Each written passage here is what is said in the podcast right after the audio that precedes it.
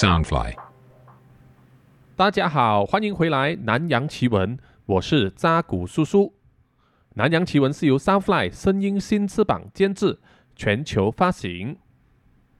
呃，扎古叔叔在要录制这一集这个空难事件之前呢，其实已经有计划了一阵子，然后也做了一系列的这个情报收集。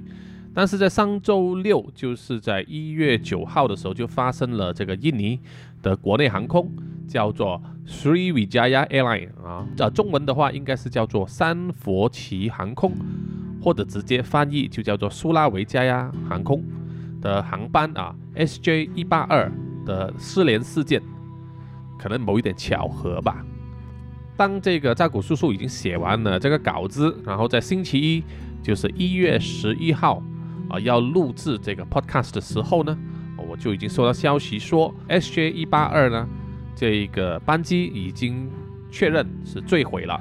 然后已经呃，就是印尼官方已经在进行这个残骸的打捞的工作。目前为止呢，还没有发现就是有任何的这个生还者。那么扎古叔叔呢，在这一边就希望说，还是能够找到生还者，还有就是所有的抢救工作和调查报告也能顺利的进行啊，请大家啊，所有的听众可以为这个航空还有这个空难的牺牲者祈祷。那么这一个。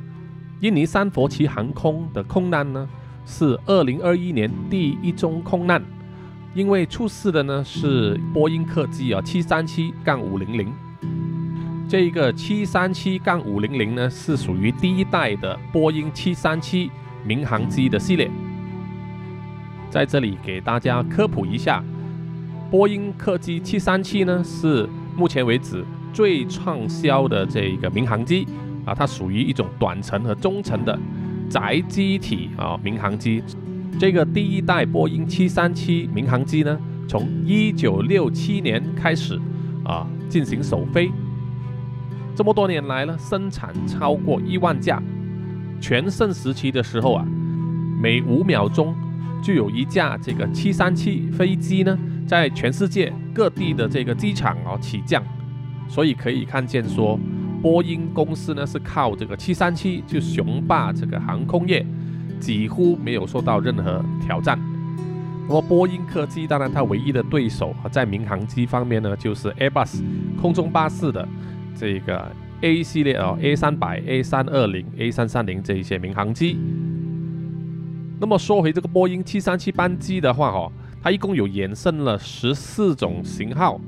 那么大家呢可能有一点记忆啊，记忆犹新，就是波音七三七呢最新的型号叫做七三七 MAX 啊，七三七 MAX。前几年呢却出现了非常严重的这个安全缺陷，在二零一八年十月二十九日的时候，这个安全缺陷呢就导致这个印尼狮子航空啊，就是马林多 Air 六一零班机呢啊和二零一九年三月十日。的这个伊索比亚航空啊，三零二号班机发生了两场空难，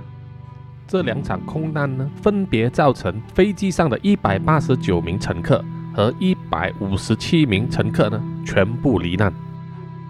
就是因为这两个空难呢，导致这个波音七三七 MAX 的所有型号、所有飞机呢，都被全球的所有航空公司禁飞。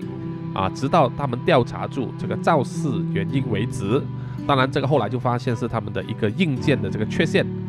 啊，必须就是修改。所以这段期间呢，所有的这个七三七 MAX 都不能起飞哦。所以其实坐飞机，当然也有一定风险啊。但是大家出国旅游都免不了。那么扎古叔叔当然也是坐过这个印尼狮子航空马林多 Air 啊，不止一次，而且在有。差不多接近五六年的时间呢，扎古叔叔几乎每个月都要坐两趟这个亚洲航空 A Asia 啊，这个联航啊，往返这个吉隆坡和沙巴雅比。所以那个时候我坐飞机呢，就好像坐这个公车一样啊，实在非常的累。我那个时候坐的亚航，我记得都是空中巴士 Airbus 的这个 A 三二零，所以呃，大部分为止的那个航班还算是啊，那个经验还是 OK 的。说回这个主题呢，那么这一集这次要说的是马航的这个空难。马航啊，马来西亚航空 MAS，我们马来西亚人一般就是称它为 MAS。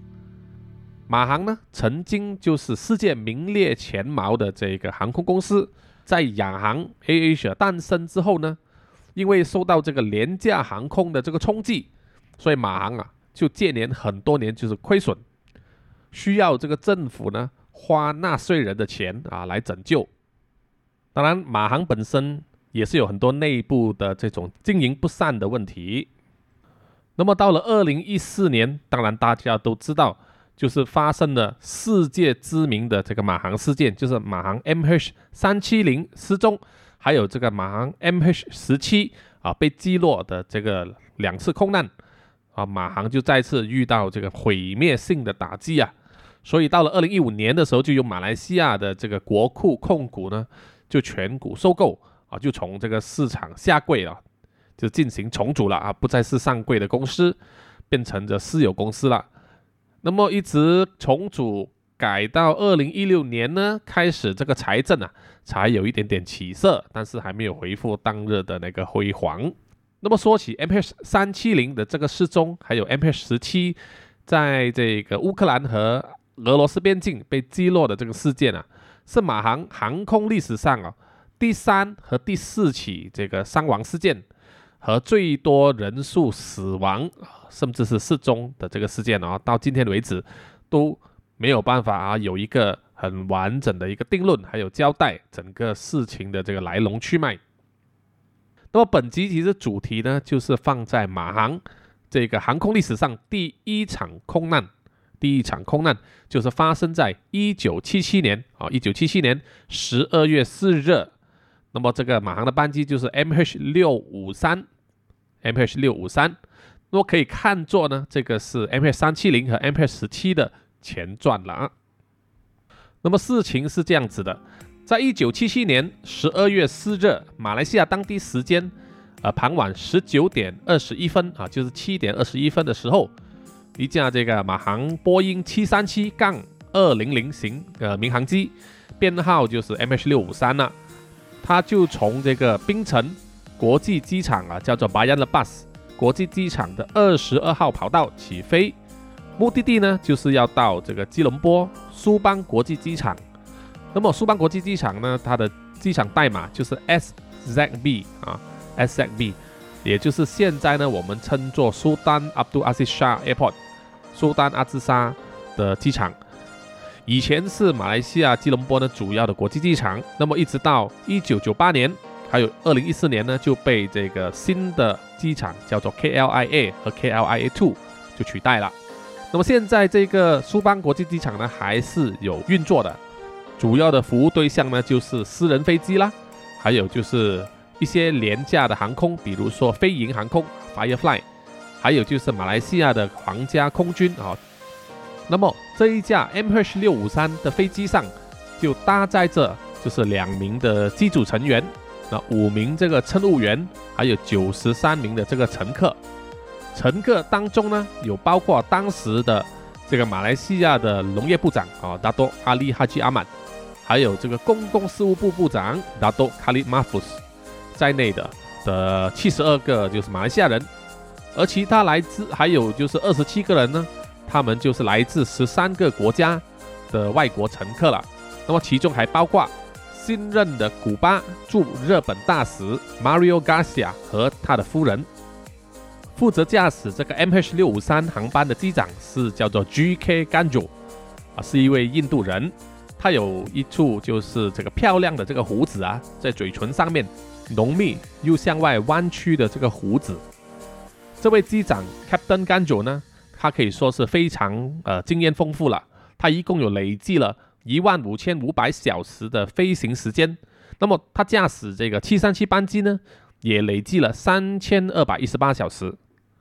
而副驾驶呢，就是副机长，叫做卡拉姆扎曼加里，当时只有二十五岁。他在印尼呢皇家空军的学校受训，三年之前呢加入这个马航。这个加里呢，他有。累计了一千八百六十五小时的这个飞行时间，他驾驶这一部七三七班机呢，也累计了四百八十八小时。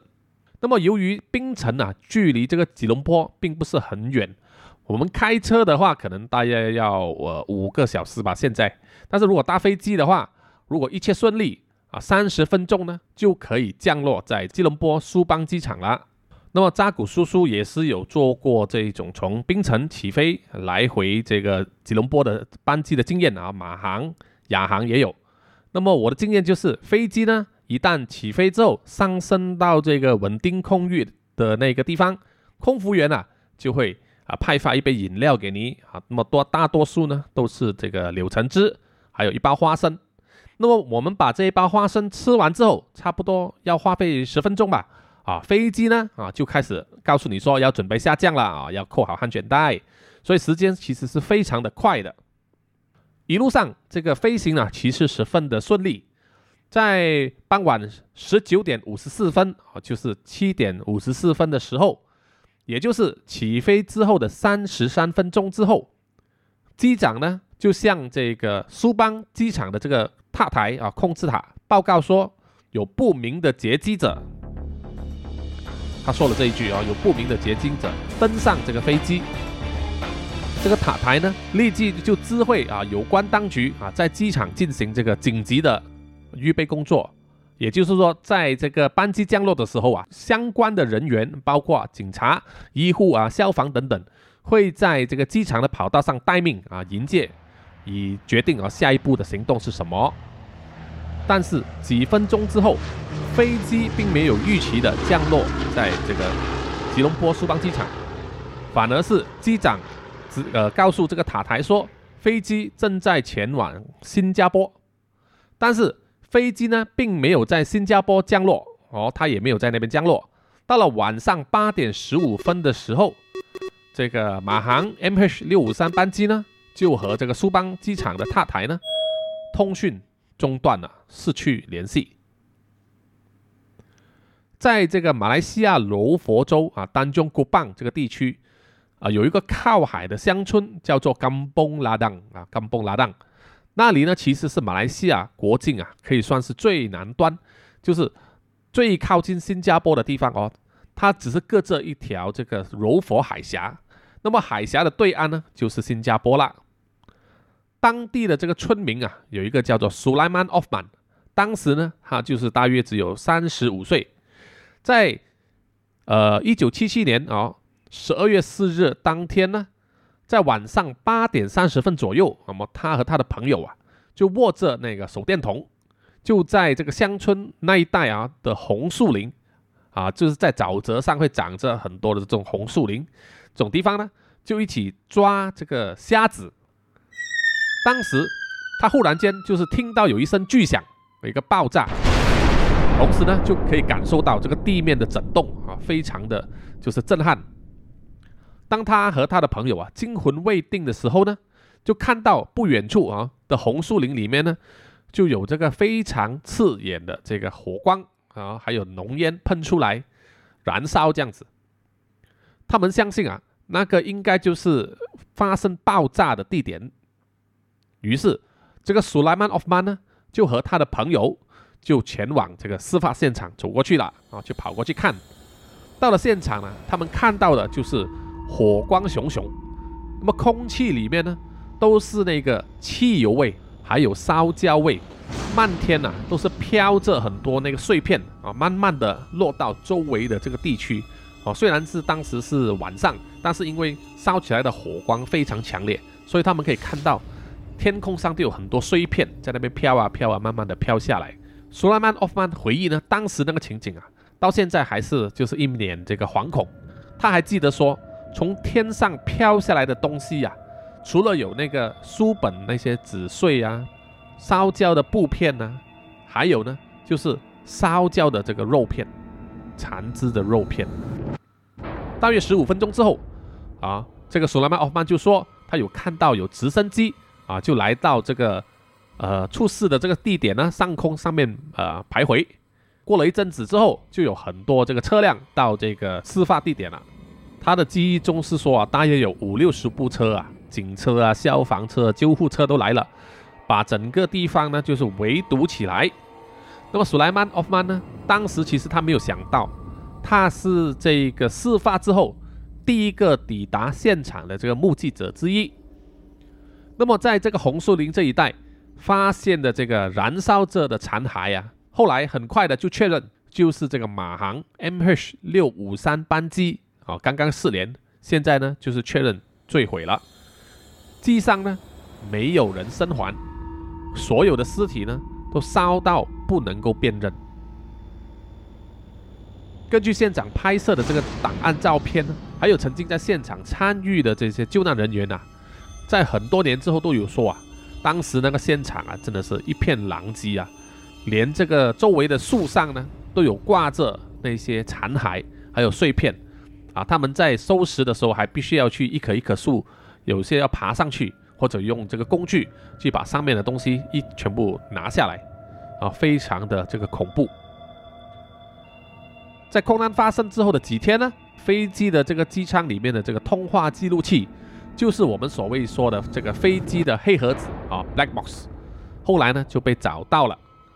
那么就交给这个事故调查组去调查，到底是什么原因令这个 MH 六五三没有降落在指定的目的地，就是吉隆坡苏湾国际机场，反而改道去新加坡，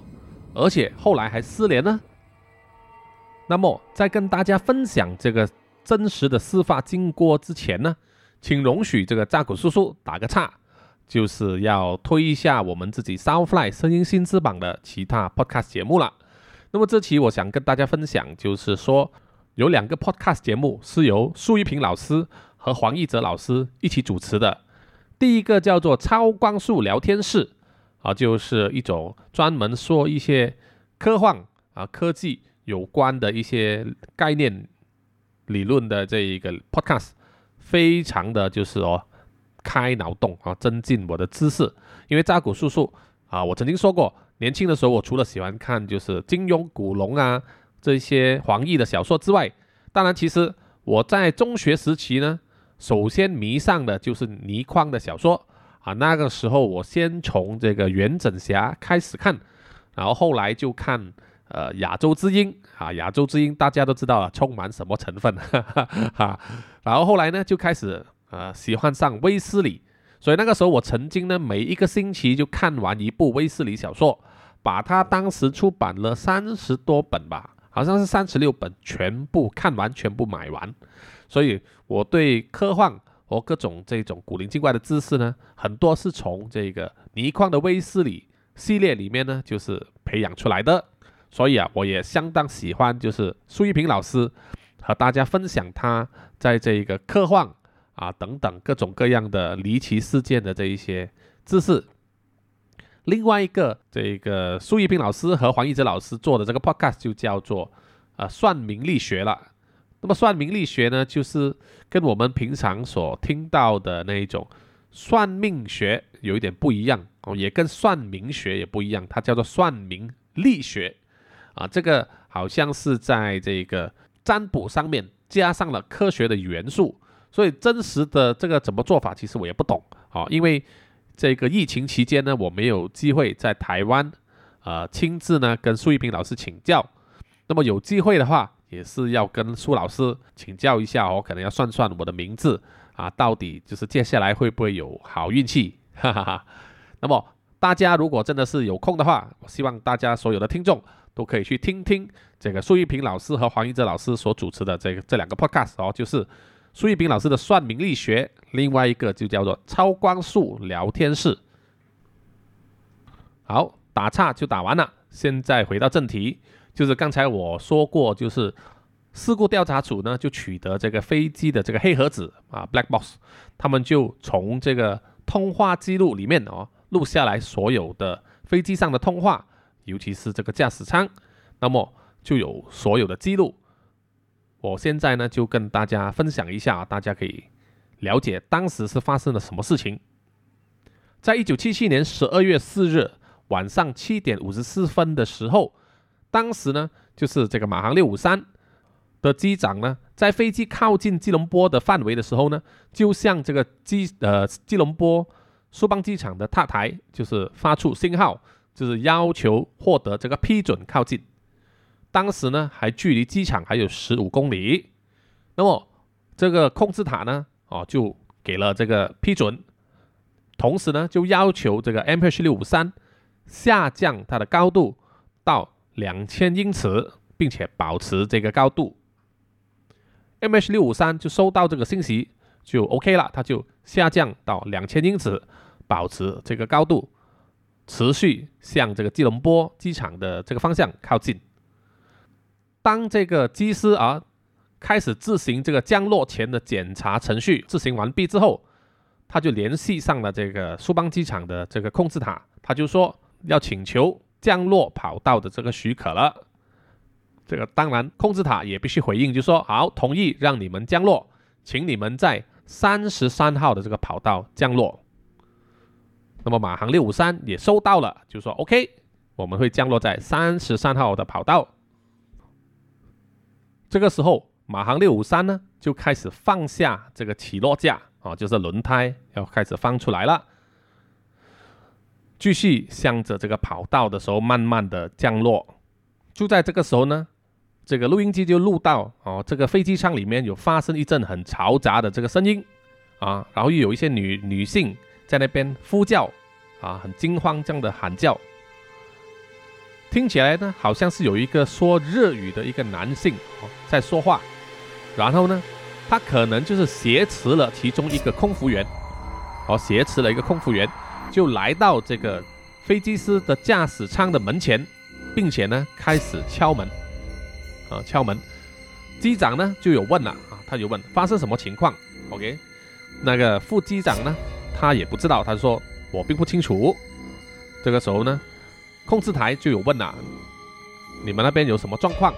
那么机长这个时候有发出关键的一句，就说马航六五三好像出现了不明的劫机者。OK，那么这一句非常重要，因为一旦提到劫机者，那么控制塔呢就马上。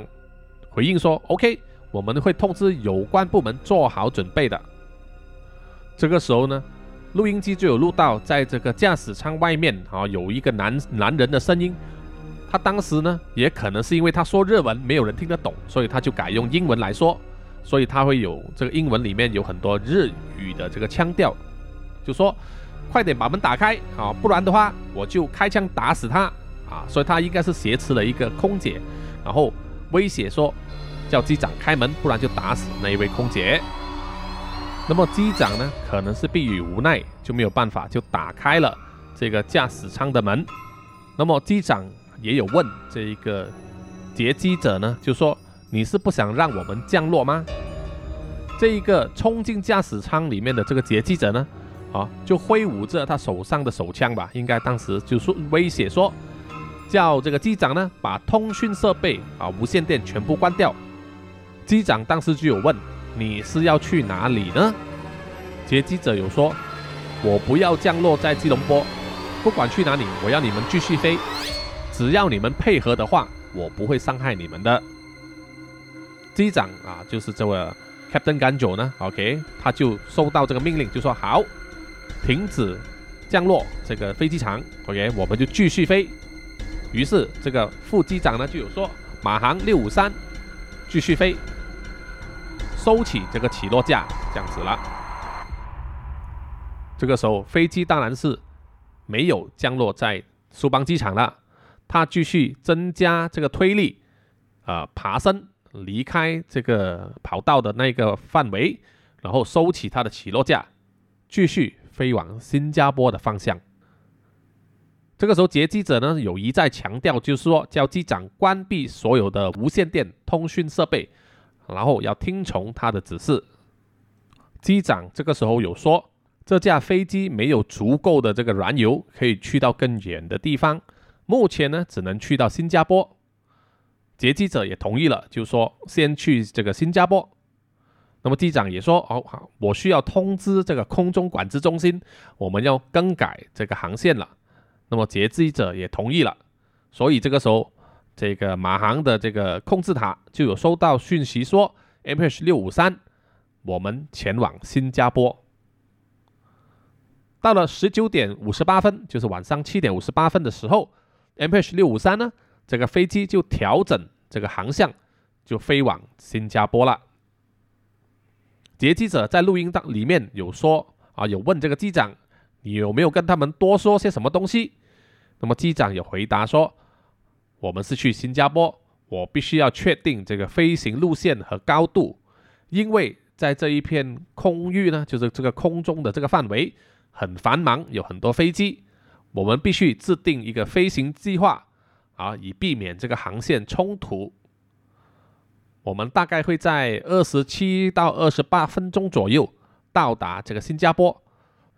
那么录音机也有录到这个机长有说出，他们将这个航向设定为一百四十度，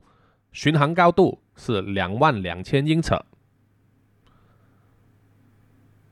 就这样飞了十五分钟左右，在八点十四分啊，就是晚上二十点十四分的时候，MH 六五三呢航班。就飞到了这个大约是柔佛州的上空。机长呢有一再提醒这个劫机者说，飞机的燃油呢不足够的，因为他本来是预算说要到这个吉隆坡暂停加油啊，然后再飞去新加坡的，现在呢只能很勉强的抵达新加坡罢了。机长也有在无线电里面说，六五零零。和我们的耐力是一小时四十分，那么这个耐力呢，应该是指剩余的这个燃油啊，飞机的燃油可以提供的这个飞行时间是一小时四十分。这个时候副机长呢就有问，能不能下降到一万一千英尺的高度呢？那么劫机者没有说话，那么他可能是默许了。于是这一个副机长呢就向这个管制中心就要求说。飞机会降低到一万一千英尺的这个高度。机长呢是有向这个劫机者要求说，能不能通知这个空服员，说叫他们不要惊动所有的乘客。劫机者是同意了，他要求机长呢通过广播来通知这个空服员，但是机长说这个不行，因为你用广播来说的话，就可能会惊动所有人，因为所有人都听听得到。于是经过一番周折呢，哦，这中间有一段声音，但是没有办法辨识，呃，所以机长可能是通过那个广播，就是呼叫其中一个空服员来敲门。那么机长也开门，让某一个人进来这边，然后就跟他解释说，叫他不要惊动所有的乘客，叫他们要冷静，只是说飞机会转去新加坡，如此而已，不要多做解释，这样子。那么，当这个某个人离开驾驶舱之后，那么这个驾驶舱的门又再次锁上了。那么机长也一再向这个劫机者呢，就强调说：“啊，叫他放轻松啊，现在一切都正常，我们是不会做任何多余的事情的。”不久呢，我们就听到有警报啊，有这个高度的警报，这个可能是因为飞机呢靠近一些有高山的地方。啊，当时的离地距离呢是一万四千英尺，所以机长呢就有马上调整这个飞机的高度，爬升到两万一千英尺，然后保持这个高度。这个时候突然间，劫机者呢就说要马上要降落。啊，机长也是吃了一惊，他就解释说，目前飞机已经在这个两万一千英尺的高度，是不能够马上降落的。那么我们就听到劫机者呢。再一次强调，他要马上降落，而且他说了一句 “We are serious”，意思就是说他不是开玩笑的。如果你们不配合，他就会开枪。这个时候呢，飞机应该是差不多在巴杜巴汉，就是柔佛的其中一个城镇，叫做巴杜巴峡这个城镇上面经过的时候，我们从录音机上就听到这个劫机者忽然说：“等一等，这个是什么东西？”好啊！你们竟然敢骗我！紧接着，在八点十五分，就是晚上二十点十五分的时候，我们就听到第一声枪响，然后机长就说：“不可以，不能这样子。”然后第二声枪响又发生了，这一次我们又在听到机长说：“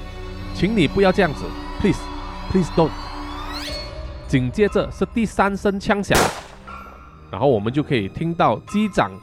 哀嚎的声音慢慢的消失，然后就有一些金属物掉落在地上的声音。我们估计当时劫机者应该是先开枪打死这个副驾驶机长，然后呢，再向这个机长开了第一枪，但是机长没有死，然后他再补一枪，就确认机长也被打死了。在这一段时间，就是晚上八点十五分的时候，也就是控制塔和 MH 六五三航班所有的通讯联络被中断啊的时候。驾驶舱里面的这个语音记录器呢，就只是记录到剩下的这个劫机者的声音。我们根据这个杂音来判断，劫机者当时呢，很可能是拖开了这个机长的尸体，然后自己坐在这个机长的坐席上面。这个时候呢，驾驶舱的门外可能响起了这个乘客和那些空服员在机舱外面哦，试图要。撞击这个驾驶室的门，哦，要冲进来，他们在试图破门而入。这个时候呢，驾驶舱里面这个劫机的这个人呢，可能非常的紧张还是什么，他就将这个操纵飞行的这个驾驶杆向后拉，让这个飞机快速的爬升。那么这个飞机的机头呢，一下子抬头啊，抬到七十度的时候，驾驶呢。驾驶舱里面呢，立刻就响起了这个倾斜角度的警报，还有失速的警报。然后我们可以听到这个劫匪一直在喊：“啊，拉起来，拉起来！”这样子。然后又是高速警报、高度警报。根据事后电脑飞行模拟的显示呢，MH 六五三当时突然间的急剧爬升。那么它的飞机的这个机头啊，仰角抬到了超过七十度的时候，就会突然间失速，机头呢就会突然间向下开始俯冲。这个是扎古叔叔以前玩这种飞行的模拟游戏的时候，都会知道有这个问题的。飞机的机头呢就会快速的向下俯冲。那么这个时间劫机者可能又想办法补救，要把机头拉回来向上拉。那么这个时候飞机又慢慢的向上抬高。抬高到可能接近四十五度的时候，它又再一次失速的向下俯冲了。那么这一次，因为这个高度已经是非常接近地面，没有办法成功的爬升，所以 MH 六五三班机呢，最后就以接近垂直的角度坠毁在这一带的红树林，发出了巨大的爆炸。在这个机长和副机长哦同时罹难的时候。飞机呢，应该还是可以控制的哈，因为当时呢，自动导航系统还是开着。那么后来那个自动导航系统呢，解除，可能是呃那个劫机者自己去解除解除的，也有可能是当时有人强行进入这个驾驶舱里面，然后尝试去控制驾驶这个飞机。但是无论是谁都好，当时这个人是没有办法操纵这个飞机，或者说他甚至不懂得操作飞机。他这样子把机头突然间拉高的话，就会引发飞机的这个叫做俯昂震荡，另外一个名称也是叫做飞行员诱发震荡啊，英文叫做 pilot-induced oscillation。这种情况就会出现一次强烈的起伏，哦，那么飞机呢就很容易失去控制。那么如果你高度不够的话，飞机呢就直接会坠毁在地面上。那么说到这里，劫机的到底是什么人呢？到现在为止无从查办。那么由于这个乘客的记录上呢，有一个日本人记录在里面，OK，他的名字叫做 Tomio Godo，Tomio Godo，他的汉字呢可能是叫做后藤福郎，OK，这个是扎古叔叔去找的。那么在录音里面呢，就有记录到这个劫机者。当时呢有说日语，然后呢也说出这个英语，但是含有很浓重的日语腔调，所以啊就会怀疑劫机者就是这个日本人。那么假定这个日本人是劫机者的话，那么目的是什么呢？他的背后是谁策划的呢？当时就怀疑可能是日本的这个赤军，但是啊当时并没有所谓确凿的这个证据去证明这一个。后藤富郎啊，就是劫机者，或者是他和这个日本的赤军有任何的关系。而当时呢，赤军也没有承认他们涉及这一宗劫机空难的事件。那么上面说到日本赤军是什么组织呢？它是一个日本极左派的武装恐怖组织，它的最高领导人呢是叫做重信房子啊，是一个女人。日本的赤军呢，他的主张就是要推翻日本的皇室和当时的日本政府，推动一个世界革命。日本赤军呢，曾被这个美国国务院认定为国际的恐怖组织之一，但是啊，该组织的这个领导人重信房子呢，就与这个两千年已经被捕了。两千零一年的时候，他在这个监狱里面就写下了《日本赤军解散宣言》的一书，来宣告这个赤军呢解散并且解除武装。重庆房子呢，也于两千零六年。就被日本政府判刑二十年，所以日本赤军目前为止算是已经解散了。在这个空难发生之后很多年，马来西亚官方呢都没有对这一次的空难发布官方的这个调查报告，令整个事件呢就是疑云重重了。在大多数的国家呢哈，比如说美国、英国、澳洲这些地方，都会针对啊当地发生的空难或者是。他们该国的航空所发生的空难，在调查完成之后，会将这个报告公布给大众，哦，让大家可以看到调查结果是什么，并且呢会有存档啊，放在一些国家图书馆或者是航空公司、航空机构等等。另外呢，还有一个传言，就是说飞机上的官员啊，就是马来西亚的官员，有其中有一个保镖。啊，他的保镖是带着手枪上飞机的，并且呢，在登机的时候，他拒绝交出这个手枪给这个机长。但是这个船员呢，到现在为止没有办法去证实。所以劫机者的手枪从哪里来呢？我们还不知道。当时在事情发生之后，在呃这个空难现场哦，所有收集回来的这个人体的残骸里面。都有经过 X 光的处理，好来尝试要找出在残骸中啊有没有找到这个中弹的这个痕迹或者这个证据，来确认这个机长和副机长的这个身份。但是到最后啊，在所有找到的残骸身上啊，都没有找到任何武器或者是子弹的这个痕迹。说到这一边呢，扎古叔叔要稍微给大家就是脑补一下。就是飞机驾驶舱的这个舱门，在以前那个年代呢，呃，它的保安并没有这么的严谨，就是说它的门的构造呢，其实是跟现在比起来比较容易被破坏啊，能够破门而入。一直到二零零一年，美国发生了这个九一一的这个恐袭空中袭击事件哦，就是用飞机去撞他们的世贸大厦。当时的恐怖分子呢，就是强行破门而入，进入这个驾驶舱，制服了这个机长，然后呢，由恐怖分子自己驾驶这个飞机，把它直接撞上这个世贸大厦，而酿成了这个巨大的灾难。那么从九一一事件之后，美国就已经提出要求，所有的航空公司和航空局也要对这个驾驶舱的这个舱门进行改造，加强这个防护。所以呢。从之后到现在，所有飞机的舱门呢啊都有加强了它的防护性，即使用枪啊也打不烂那个锁，用手榴弹呢也不能炸开那一个门的。但是在二零零一年九一一事件之前飞机驾驶舱的那个舱门的防护啊是没有这么高。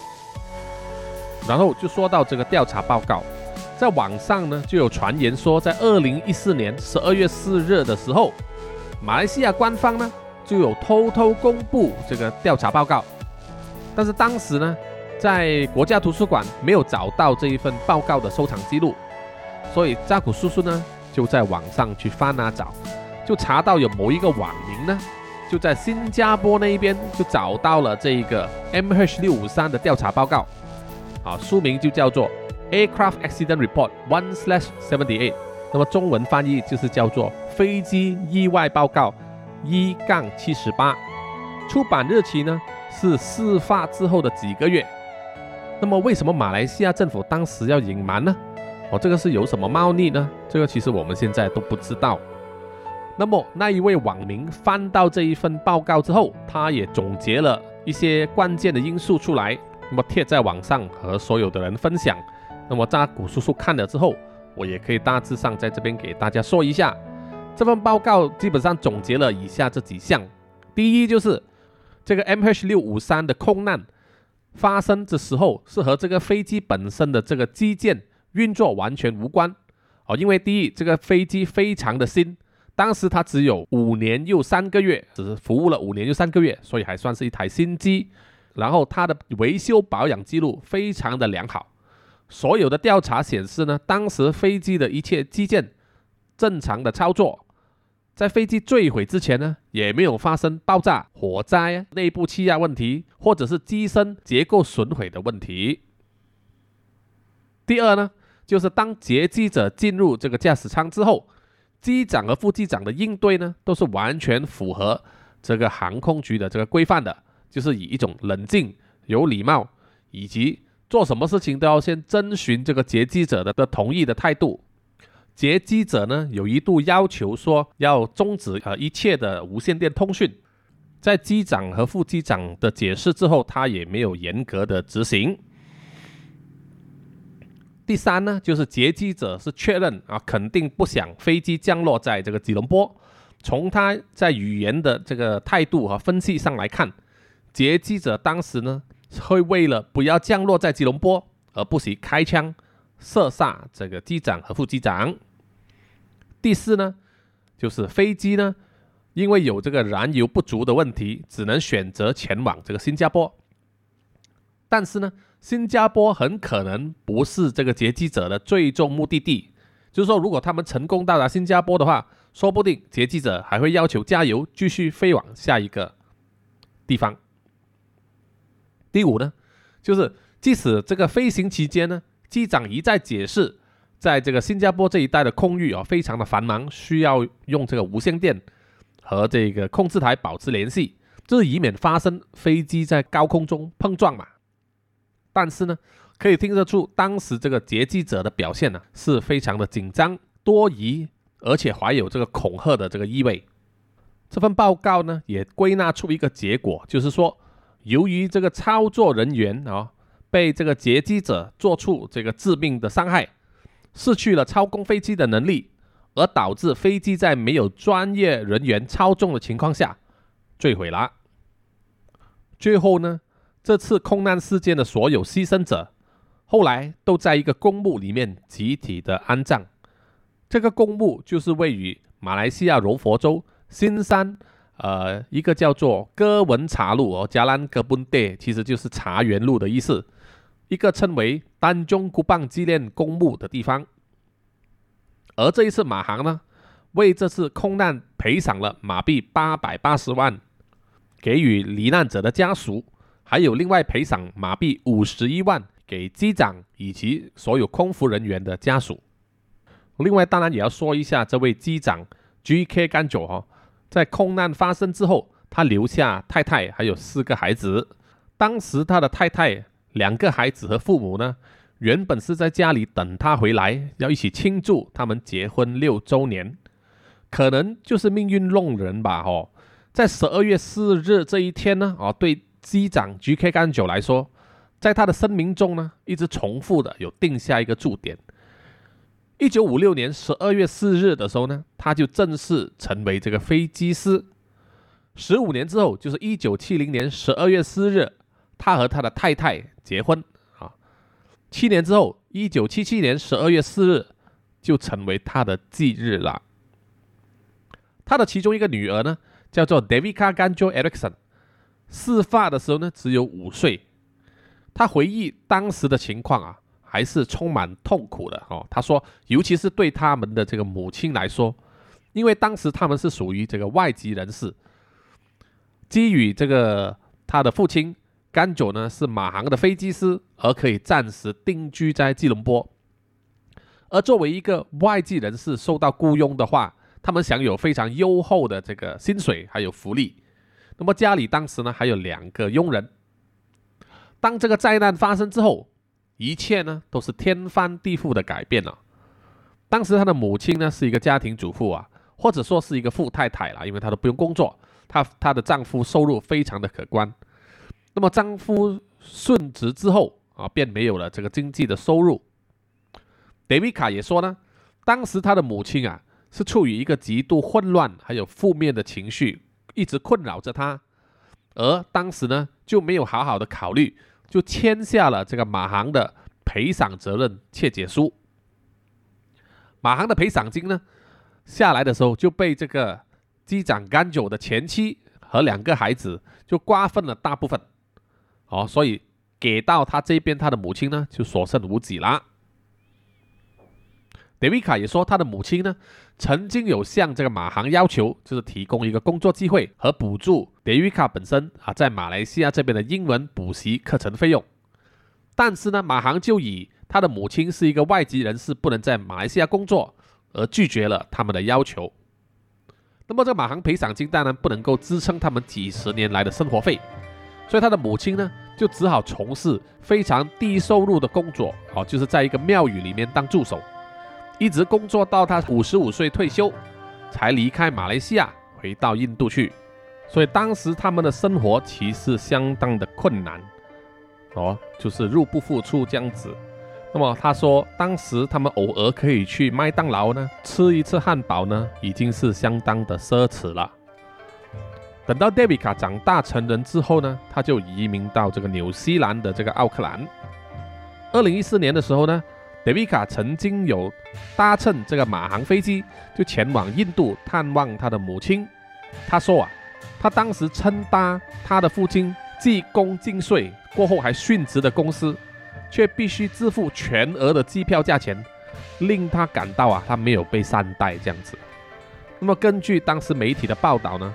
马航也没有针对这个德维卡的这提出的这个要求啊做出回应。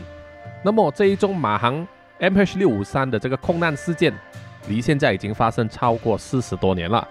那么，呃，事发的经过当然我们已经知道了，只是这个劫机者到底真正身份是谁，是谁策划，有什么目的呢？现在还是一个谜团，没有办法解开。那么扎古叔叔呢？其实过去因为我们从事这个电影工作。那么就有飞过很多国家，也乘搭过很多不同航空公司的飞机。呃，个人感觉上马航嘛，有时表现普通，有时表现蛮好的，就看你的运气了。那么我个人感觉就是乘搭的经验最舒适、最好的就是坐那个 Emirates 阿联酋航空，还有就是呃热航吧哈 JAL 这两个的航空的体验是蛮不错的。那么据说新加坡航空的服务是一流的，但是因为票价太贵，目前为止还没有体验过啊。希望有一天可以有机会乘坐。那么过去如果我去台湾的话，都是搭这个中华航空啊、长荣啊，当然还有就是亚航。那么在疫情发生之前呢，还常常坐国泰和港龙，就是飞去香港。但是当然是因为啊香港发生了那些事情。所以啊，我不会再称大这个国泰了。然后，港龙它也已经消失了这个品牌。OK，这一集的南洋奇闻呢就到此为止了。我希望所有的听众都喜欢这一集的内容啊。如果你们喜欢的话，请大家到 Apple Podcast 里面给我五星的评价啊，或者留言。也欢迎大家到我的 IG 啊，跟我分享一下你们的意见啊，或者是什么这样子跟我互动一下。呃，我自己也开了一个。呃，Facebook 的这个专业哦，叫做扎古叔叔，大家可以在这个 Podcast 简介里面看到那个链接，那欢迎大家去跟我追踪一下。最后，当然是希望说大家喜欢我的节目，可以就是买咖啡打赏一下扎古叔叔哦，就是买咖啡来惩罚扎古叔叔，啊，让我们有继续做下去的这一个动力。哦，现在一眨眼呢，就已经做到二十二集了。那么，希望在未来几个月哈，能够尽快的做到一百级。好，谢谢大家的收听，下一集再见，拜拜。